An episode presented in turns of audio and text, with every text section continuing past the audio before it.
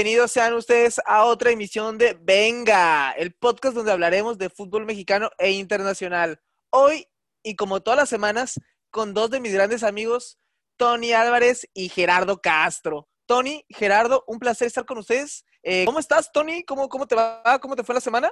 ¿Qué tal, Andy? ¿Qué tal, Gerardo? Y a todos los que nos escuchan, un placer estar con ustedes. Muy bien, muy, muy bien, porque tuvimos mucho fútbol, fue una semana nutridita, tanto en el ámbito internacional, con muchas competencias europeas, listas porque se nos viene la fecha FIFA, y también en nuestro país, porque se acerca el cierre del torneo, y también por fin pudimos concluir la Copa MX del año futbolístico anterior. Así que bastante de qué platicar. Muy contento con mucho Dios mío, ¿no? Hasta ahorita casi casi a final del año. Gera, eh, pues te pregunto, yo sé que estás contento, pero te voy a preguntar, ¿cómo estás? Eh, ¿Cómo te va la semana? ¿Ganó tu equipo, Gerardo? ¿Qué tal, Andy? Tony, eh, bienvenidos a toda la raza que nos escucha. Y mi pregunta aquí es, señores, ¿por qué no estamos iniciando este episodio del podcast con el himno del Club de Fútbol Monterrey? Ahí nos faltó la producción, ¿eh? Pero nada, nada, todo, todo muy bien, muy buena semana y nada, listo para que comience a rodar el balón. No, no, no, no, no, no. No nos pagan. Aquí somos imparciales, señor, señor.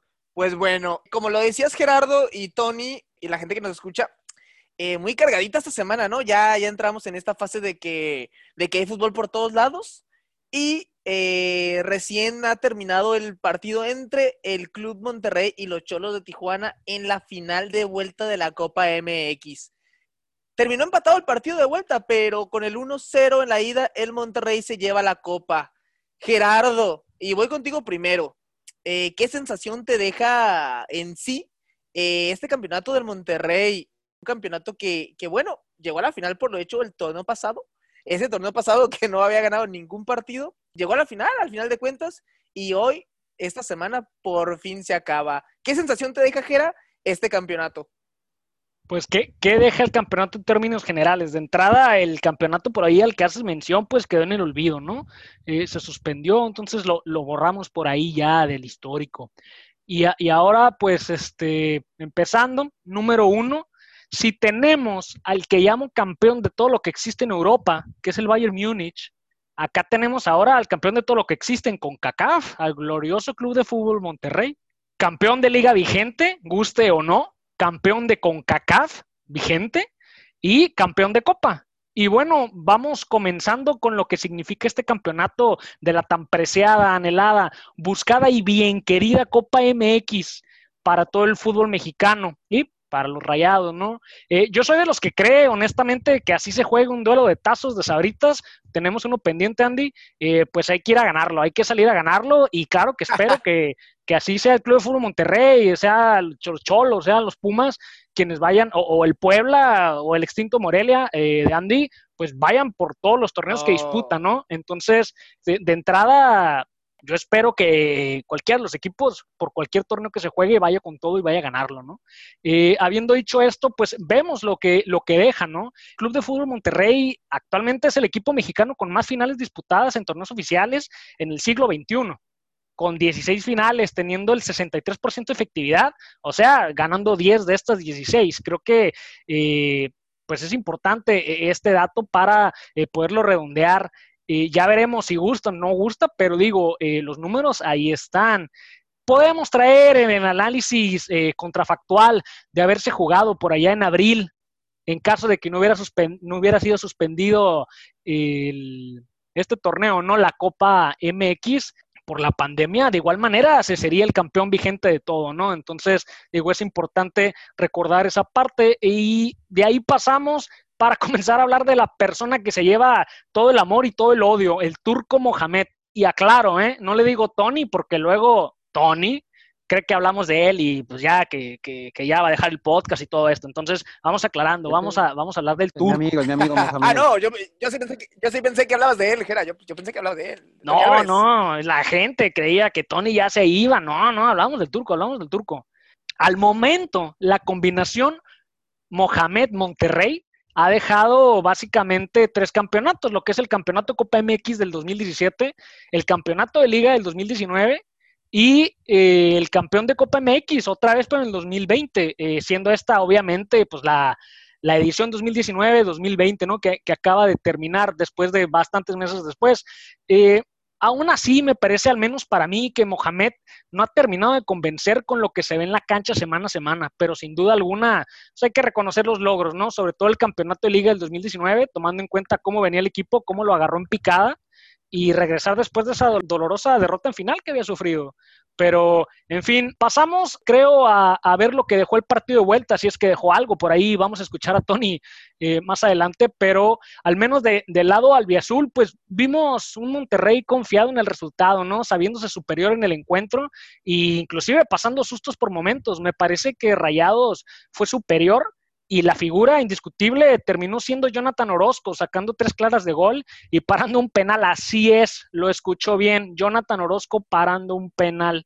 Y a Nico Sánchez, ¿no? El, hombre de efectividad del Club de Fútbol Monterrey, eh, que tuvo bien, a muestra de compañerismo, también cederle en su momento a Janssen en el primer, eh, en el primer penal ahí el balón, para que pues el holandés se vistiera de héroe, ¿no?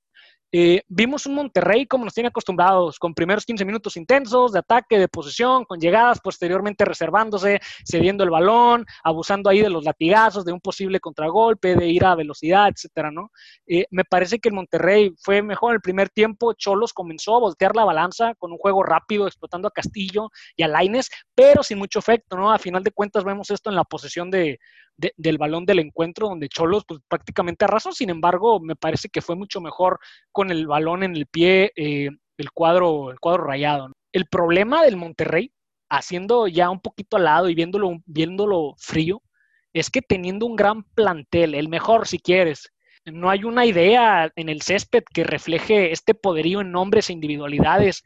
Y creo que hace falta mucho trabajo. Fue impresionante que si Tijuana estuviera fino, por ahí el campeonato simplemente se va y nos olvidamos de esto. ¿eh? Se batalló también, hay que decirlo, contra un equipo, eh, vamos a ser este, no, no, muy agresivos con el término flaco y creo que el Monterrey no puede, no, no puede estar dando este espectáculo, ¿no? Creo que, y creo que ustedes van a coincidir con esta parte, y creo que el, fútbol que el Monterrey debería estar mostrando eh, semana a semana, pues es este, es otro, ¿no?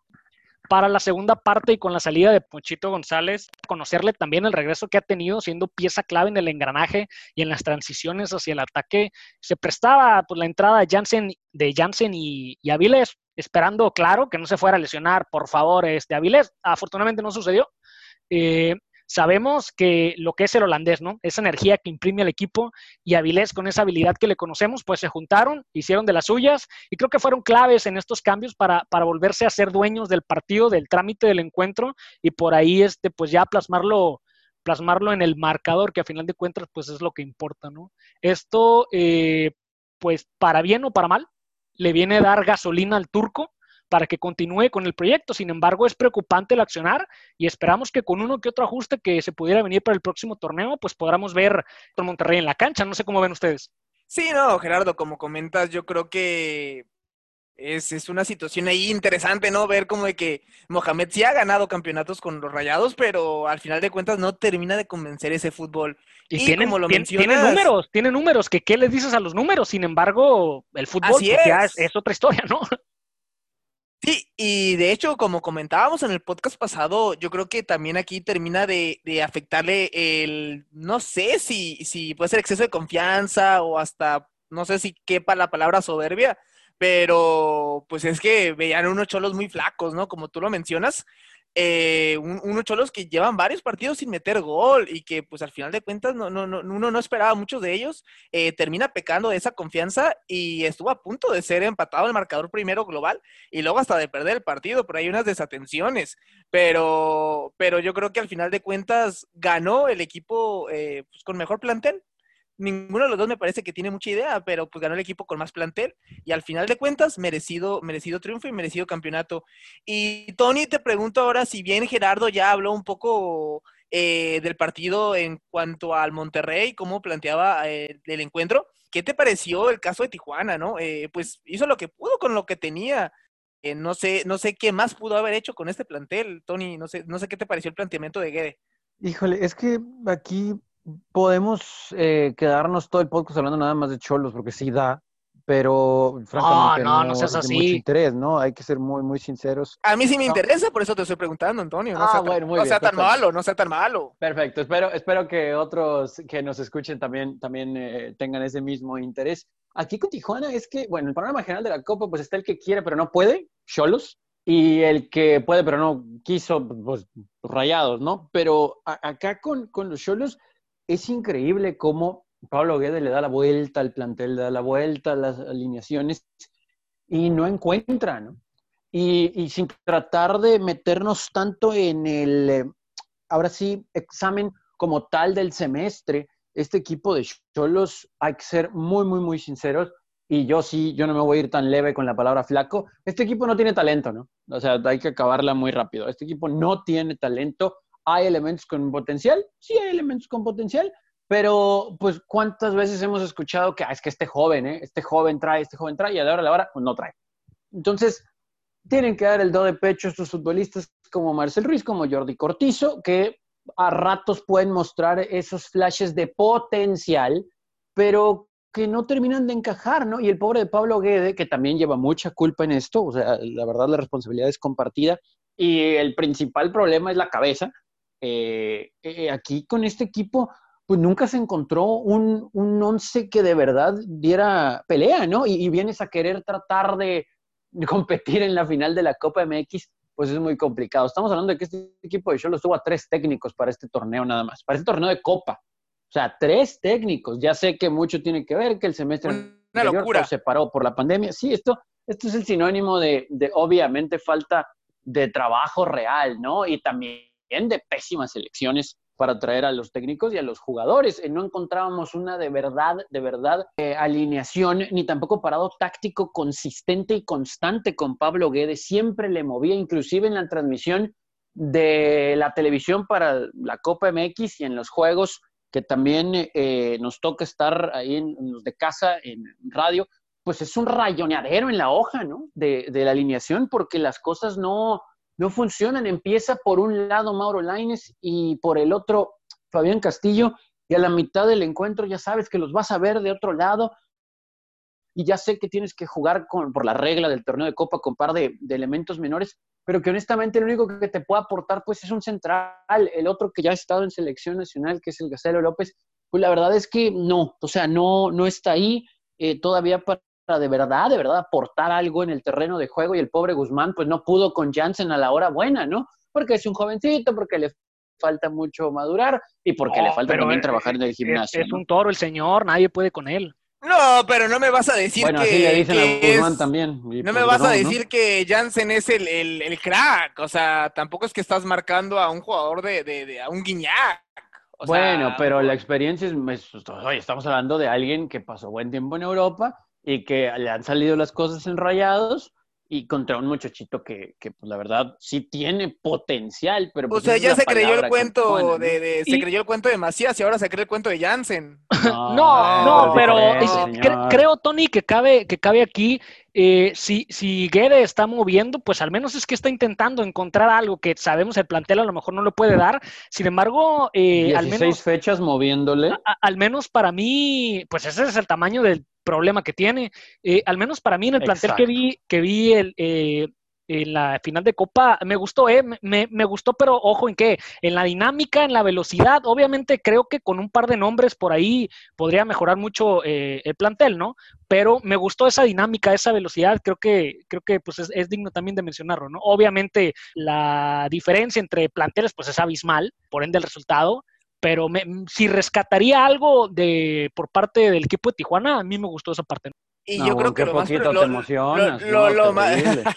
lo más Sí, preocupante, no, chicos, eh, Tony y Gerardo, es, eh, pues no sé si el mejor jugador del plantel y no sé si hasta podría decir que el único. No, el Jonathan portero, Orozco, Jonathan Orozco. definitivo. O sea, estás hablando que el- prácticamente el mejor y único jugador rescatable de este plantel, porque de ahí en fuera podrías ah, este, vender o transferir a cualquiera de los otros del plantel. Es Jonathan Orozco, un portero ya, ya veterano. O sea, o sea, qué problemática, Tony, te pregunto, eh, respecto a los años venideros, lo que se viene, qué hacer con ese plantel. Y yo creo que, pues sí, uno dice, bueno, la base es el portero, ¿no? Pero de ahí en fuera, pues solamente tienes la base. Y el caso de Guede, que yo creo que sí, este, terminó el torneo eh, también en parte de que estaba en la final de la Copa MX, ¿no? Como que, bueno, aquí yo termino eh, lo, que, lo que empecé y ya después de esto, pues ya, ya no tiene nada que hacer, ¿no? Entonces, ¿cómo ves, Tony, eh, estos cholos respecto a lo que se viene el próximo año? Pues es que esa es la gran incógnita, ¿no? O sea, no hay dinero, esa es la principal. No, no sabemos de la continuidad de, de Guede, porque el mismo Guede, previo a la final de vuelta, dijo en el Media Day o Media Night, porque todo fue por noche, así tal cual, palabras de Pablo Guede, yo no voy a dimitir, pero esto es fútbol y todo puede pasar. Ándale. O sea, nos dejan las mismas, ¿no? O, sea, quiero, o sea, este, no me voy, córranme, este, y, a mí no me tiren la bolita. Denme la eh, liquidación. sí, digo, el contrato, pues en teoría lo, lo, obligatorio todavía le quedaría el otro torneo, pero también yo creo que el mismo Guede dijo, bueno, estoy ya poniendo palabras en su boca, pero se está dando cuenta que si estás con un plantel que no te va a dar más y que tal vez la misma directiva no te puede ofrecer más para el siguiente semestre, pues muchas gracias, ¿no? Ahí, nos vemos.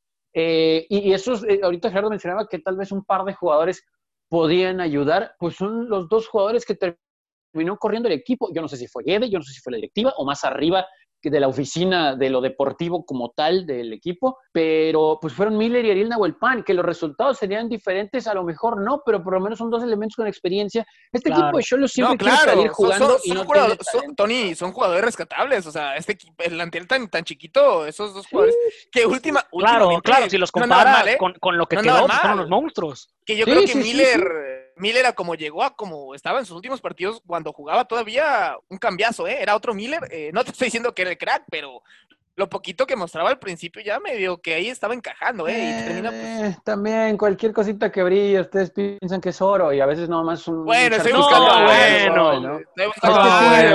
sí, sí, sí, está muy fácil decir que porque agarra la pelotita pues ya es un líder y son cosas completamente diferentes, pero sí es un hecho que no sabemos lo que sucedió, pero sí le faltan estos jugadores al equipo porque este, este, estos solos quieren salir tocando la pelota desde la primera línea y no tienen el talento para hacerlo. Pero al saltarla, ¿quién te la va a bajar? ¿Quién te la va a retener? Pues ahí es donde entra un jugador como Nahuel Pan. En la definición, inclusive, porque tantas veces Castillo ha tenido pelotas adelante, el propio Leal Barbona que metió gol en el final de la Copa, detallitos técnicos que pues sí, la experiencia de Miller sí puede entrar ahí, ¿no? Entonces, esas cosas son las que le hace falta a Cholos y yo no sé quién pueda venir acá porque, insisto, no hay dinero. Y también me preocupa un poquito jugadores como este eh, Guzmán, inclusive el propio Gamis, contención otro joven que ahí le dieron oportunidad, porque si se vuelve a cortar otro proceso con Guede, sería un cuarto torneo con un cuarto técnico diferente y seguramente va a traer a su gente y pues también va a poder cortar el proceso de estos mexicanos jóvenes que al menos ahí han sido considerados. Inclusive hay algunos seleccionados a la sub-23 de Cholos, ¿no? al Tri. Entonces, pues es interesante, pero yo no sé si de verdad tengan continuidad con otro técnico que va a traer a otros argentinos o sudamericanos del negocio que ya conocemos de la mafia de Bragarnik y demás, ¿no? Volvería a un círculo lo, más sorprendente, lo más sorprendente, chicos, es que le alcanzó para hacer este tener un par de convocados a los cholos a la selección, ¿eh? Bueno. Ahí está Laines en la selección.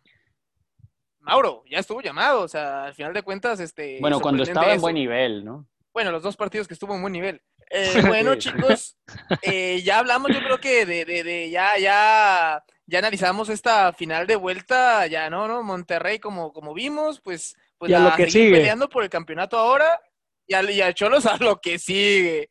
Y a lo que sigue en este podcast es hablar, chicos, eh, si bien ya por fin se terminó la Copa MX, Ahora, otro campeonato que ya, ¿no? Ya, ya, ya hay que terminarlo. La aclamada Conca Champions. Así es, señores, ya hablamos de la Champions League Europea. Ahora, eh, un nivel parecido, ¿sí? ¿No? Eh, la Conca Champions de CONCACAF. Bueno, esta, al igual que la Copa Libertadores, tuvo un parón por ahí de, de marzo, ¿no? Ahora se reanuda la Copa ya en diciembre, a partir del 15 de diciembre, se, se reanuda esta Conca Champions con los partidos de cuartos de final. Eh, habrá que aclarar que va a ser un, sistema, un proceso diferente. Ahora será a partido único y en Estados Unidos, ¿no? Muy al estilo con CACAF, partido único en una sola sede, en una semanita, tirar, jugar los partidos que quedan. Y eh, Tony, Gerardo, ¿cómo ven esta Champions? Con esos cuartos de final que quedan tres equipos mexicanos, ¿no? ¿Ven algunas sorpresas? ¿Algún equipo por ahí de la MLS que pueda, este, por ahí arrebatarle el trofeo por, primera vez después de hace muchos años? Eh, Gerardo, no sé si tengas ahí, por ahí el LA este, FC de Vela, no sé, este, ¿podría dar la sorpresa?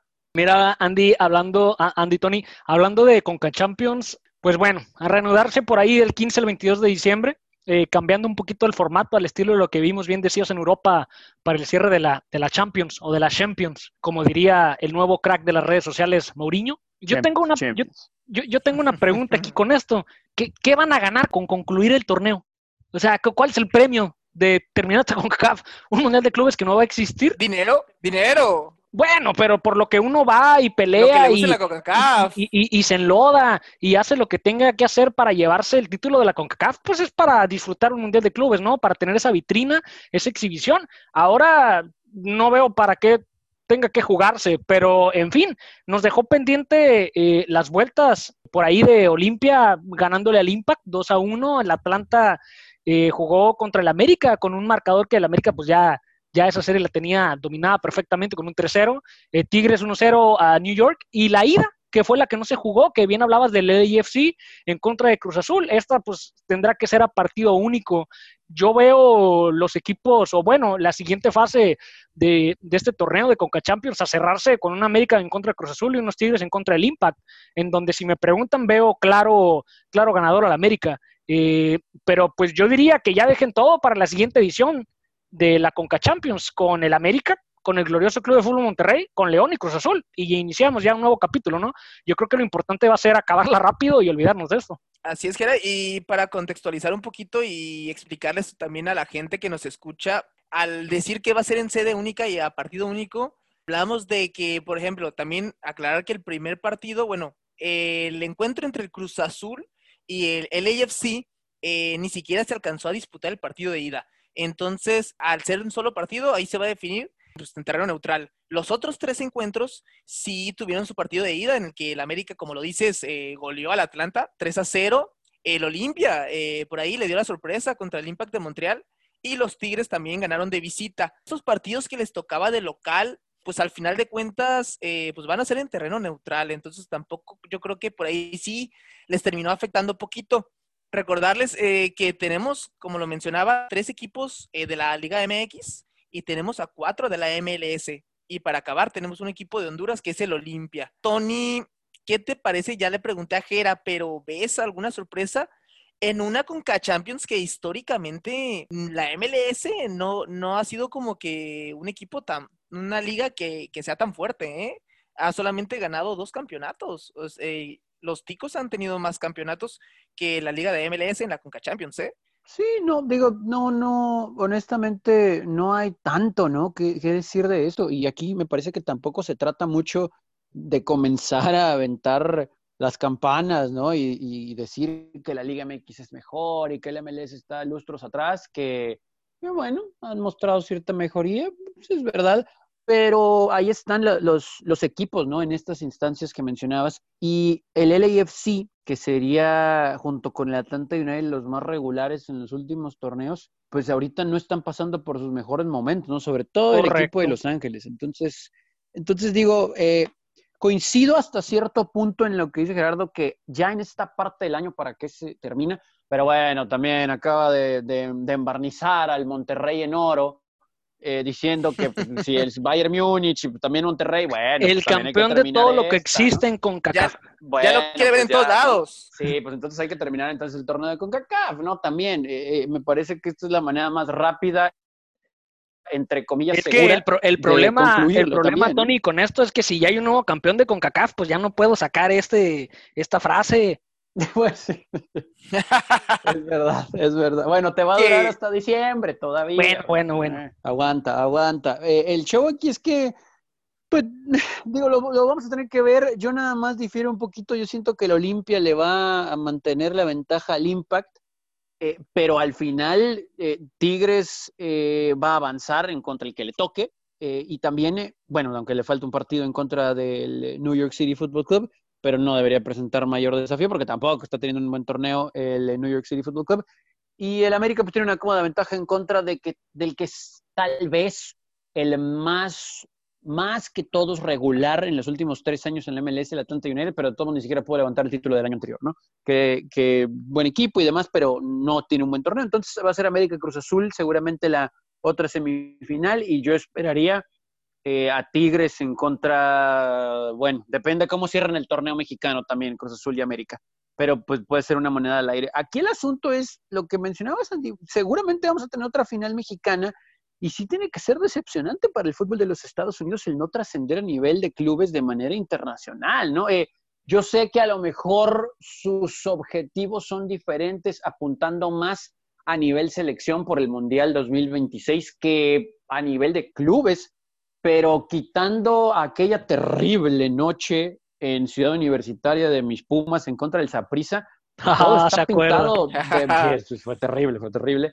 Pues todo está pintado de verde, blanco y rojo, ¿no? Entonces, por más que con público puedan ser plazas complicadas, la de Atlanta, la de Seattle, cualquiera de Los Ángeles, pues no deja de ser el fútbol mexicano a nivel de clubes también apadrinado por los extranjeros de alto nivel que tienen estos equipos con poder adquisitivo, pues mejores, o sea, tienen más talento, porque, insisto, el LAFC nos dimos cuenta con Vela lesionado era nada, ¿no? Era un equipo del montón, el cómo le, le hacía falta a Carlos Vela, entonces eso es lo que lo hace competitivo y también la atmósfera del entorno con el público, pero al ser a puerta cerrada y ahora en territorio neutral, yo creo que ni siquiera es desafío para estos equipos mexicanos que están todavía en esta versión de la No, y, aparte, Tony, con, con, el envión que van a tener con, con digo, todavía falta una, una, una jornada al cierre de, de, la liga, pero viene el repechaje, viene la liguilla, y creo que pues, simplemente van a venir el mejor momento que, que, que, los equipos a los que se van a enfrentar, ¿no? Sí, chicos, eh, también yo, o sea, yo mencionaba esto porque sí he escuchado muchas personas de ya desde hace varios años eh, mismos, este, locutores y demás, el clásico numerito de que la MLS se ha acercado casi, casi, he escuchado a gente diciendo que es mejor que la Liga MX.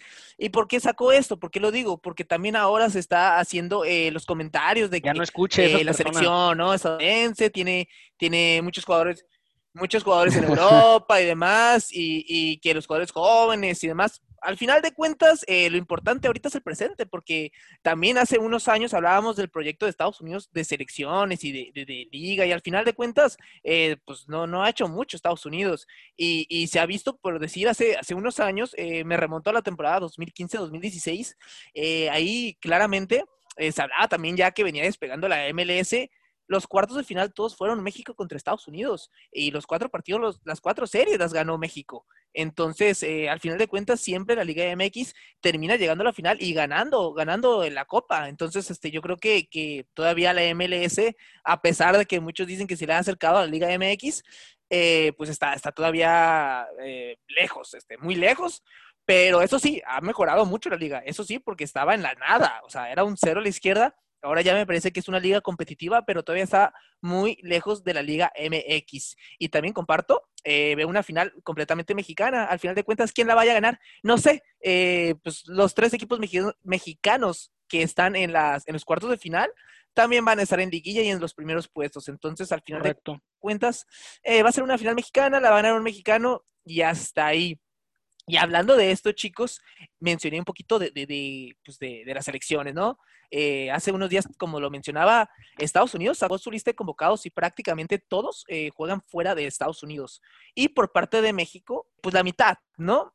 Y a lo que voy de que, ¿cómo ven esta, esta convocatoria con muchos jugadores mexicanos con buen presente? Que para mí eso es lo importante ahorita. Ni el pasado ni el futuro, sino el presente. Eh, ¿Cómo ves esta lista, Tony? Eh, una lista ya un poquito más mezclada por algunas ausencias como la de Guardado, que porque tiene ahí una pequeña lesión y se tiene que recuperar. Eh, ¿Qué te pareció esta lista de convocados, no? interesante ver este, qué jugadores aprovechan la oportunidad. Jugadores que por ahí van a estar peleando, ahí rascando un puestecito. pues digo, caemos otra vez en, en, lo mismo, ¿no? De, yo creo, muchachos, tratar de ver algunos elementos que pudieran competir por un lugar final o tal vez por una posición en específico. Voy a aventar la de lateral derecho, pero en general ya más o menos tenemos una idea de quiénes son los titulares, ¿no? Y, creo que estos van a ser buenos exámenes en contra de Japón y de Corea del Sur. Voy a aventar la lista rapidito. Los porteros son Hugo González, Guillermo Ochoa y Alfredo Talavera. Me parece que lo dijimos en, en el podcast anterior del que hablamos de la selección, que serían los arqueros. Eh, Edson Álvarez, Néstor Araujo, Jesús Gallardo, Cachorro Montes, Héctor Moreno, Checo Rodríguez, Luis Romo, Salcedo Sánchez y Sepúlveda. Me parece que también coincidimos ahí. Aguirre, Claritos todos. Sí, en medio campo Aguirre, Antuna, eh, Córdoba, Jonathan Dos Santos, Héctor Herrera, Laines, Pineda, Pizarro, Rodríguez. Yo solamente no le hubiera hablado a Laines. Eh, Ah, no le habla. creo que por ahí va Al a amigo de. Gerardo. Sí, sí, también. Y bueno, pues falta guardado, ¿no? Que ya pudiéramos discutir en el lugar de quién, pero aquí estoy muy interesado en ver a Carlito Rodríguez, ¿no? Porque en la anterior convocatoria pues no lo pudimos ver por un problema de COVID. Lo de Aguirre creo que también está en duda, ¿no? Por la situación de Pachuca y adelante el Tecatito Corona, Raúl Jiménez, Irving Lozano y Henry Martin, ¿no? El único que no está de la anterior, pues es Pulido, pero eh, pues se va a escuchar feo lo que voy a decir, pero no es como que se pierde mucho, ¿no? Seamos muy sinceros. Yo quería ver qué tinte de cabello traía esta convocatoria, Tony. Lo más sobresaliente igual respecto a la, a la convocatoria y por ahí tocabas el, el tema de Eric Aguirre, eh, pues se ha confirmado, ¿no? Su lugar lo ocupará Roberto Alvarado.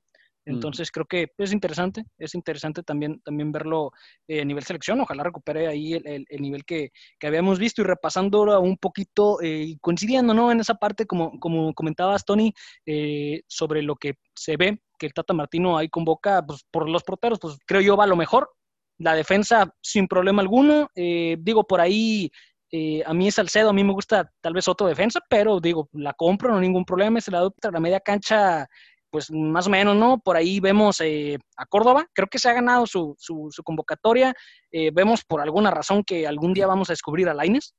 Eh, el, re- el regreso de Charlie Rodríguez, que por ahí se lo había perdido eh, la pasada, pero creo que va a ser este, pieza clave, al menos en las convocatorias de- del Tata, como lo ha venido haciendo, eh, Héctor Herrera y obviamente el, pi- el crack Pizarro, que, que no los he escuchado hablar de él. Mm, no, pues no hay mucho que hablar de él. Pero bueno. A- arriba, pues perfecto, ¿no? Sin nada que agregar, el tridente del miedo, Tecatito, Raúl Irving, por ahí Henry Martin, bien ganada para mí, y pues por ahí Antuna, y si llevan a Orbelín, pues que lleven a Antuna, ¿no? Entonces, pues no me quejo mucho de eso tampoco.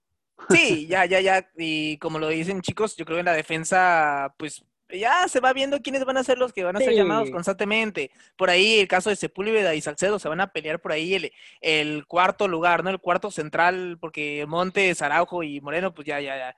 Y en, Entonces, y en el proceso, en el proceso para lo que viene, yo sigo levantando la mano por ir a Mier, ¿eh? No, no, no hay que No, descartarlo. a mí me encanta Mier, me encanta Mier, pero creo que por ahí le, le, le viene un poquito costando el hecho de que no, no quiso ser convocado hace Claro. unos partidos amistosos y por ahí siendo la pelea tan tan dura con Salcedo, Sepúlveda o algún otro, eh, yo creo que por ahí le pudo haber salido este Muy buen apunte. contraproducente. Y en la media cancha también, como dice Charlie Rodríguez, no estuvo por el caso del COVID, eh, pero va a estar en el Mundial, ¿no? Ahí este inclusive hasta por ahí de titular, pero pues por ahí este yo, yo sí lo veo seguro. Y arriba, pues el tridente, como lo dices, de miedo. Y Henry Martín, que va a estar ahí peleando con, con Alan Pulido y por ahí algún otro, por ser el segundo nueve. Y Pizarro, tu que, pollo, Andy, tu pollo. No, y ¿dónde de están eso quería terminar pollos? eso. eh, bueno, esperemos que Gobea, ¿no? Eh, ahí, este, pues, se les olvidó otra vez que estaba ahí. Eh, pues al final de cuentas yo lo prefiero a Gobea sobre Antuna o sobre el mismo Orbelín, que, que me gusta Orbelín, pero pues a ver, por ahí son esos lugares que se van a estar peleando a muerte, ¿no? Ahí por ahí esos dos, tres lugarcitos, a ver qué pasa. Y pues son jugadores como estos, yo creo que, como dice el caso de Córdoba, eh, son jugadores que tienen que aprovechar al máximo la convocatoria. Y chicos, eh, pues nada, esperar solamente que se dispute este partido, a ver este, a ver qué hacen por la lateral derecha, ahora sí, y, y demás posiciones. Y a lo lejos, chicos, eh, ya veo al ¿Qué es lo árbitro, ¿no? Ya, ya nos está apurando el árbitro. Upa. Ya nos pasamos, me parece, que de tiempo agregado. Y chicos, Que vayan al bar. eh, no, a lo que vamos es a las redes sociales, Tony. Recuerda, recuérdanos las redes sociales. Sí, venga MX con 3A, los esperamos Facebook, Twitter, Instagram, ahí para que esté actualizado de todo lo que sucede en el mundo del fútbol. Muchachos, como siempre, un placer estar con ustedes y los escuchamos en la próxima. Un placer, Tony, haber estado contigo. Jera, este, nos vemos hasta la próxima semana. Gracias por haber estado aquí con nosotros. Pues ojalá nos veamos, Andy, pero eh, aquí, aquí estaremos para la próxima semana. Menos nos escuchamos. Claro, al menos nos escuchamos. Gracias a toda la raza que nos sigue eh, y nos volvamos a escuchar cuando vuelva a rodar el balón. Así es, chicos. Gracias por haber llegado a este momento del podcast y nada, nos escuchamos la próxima semana.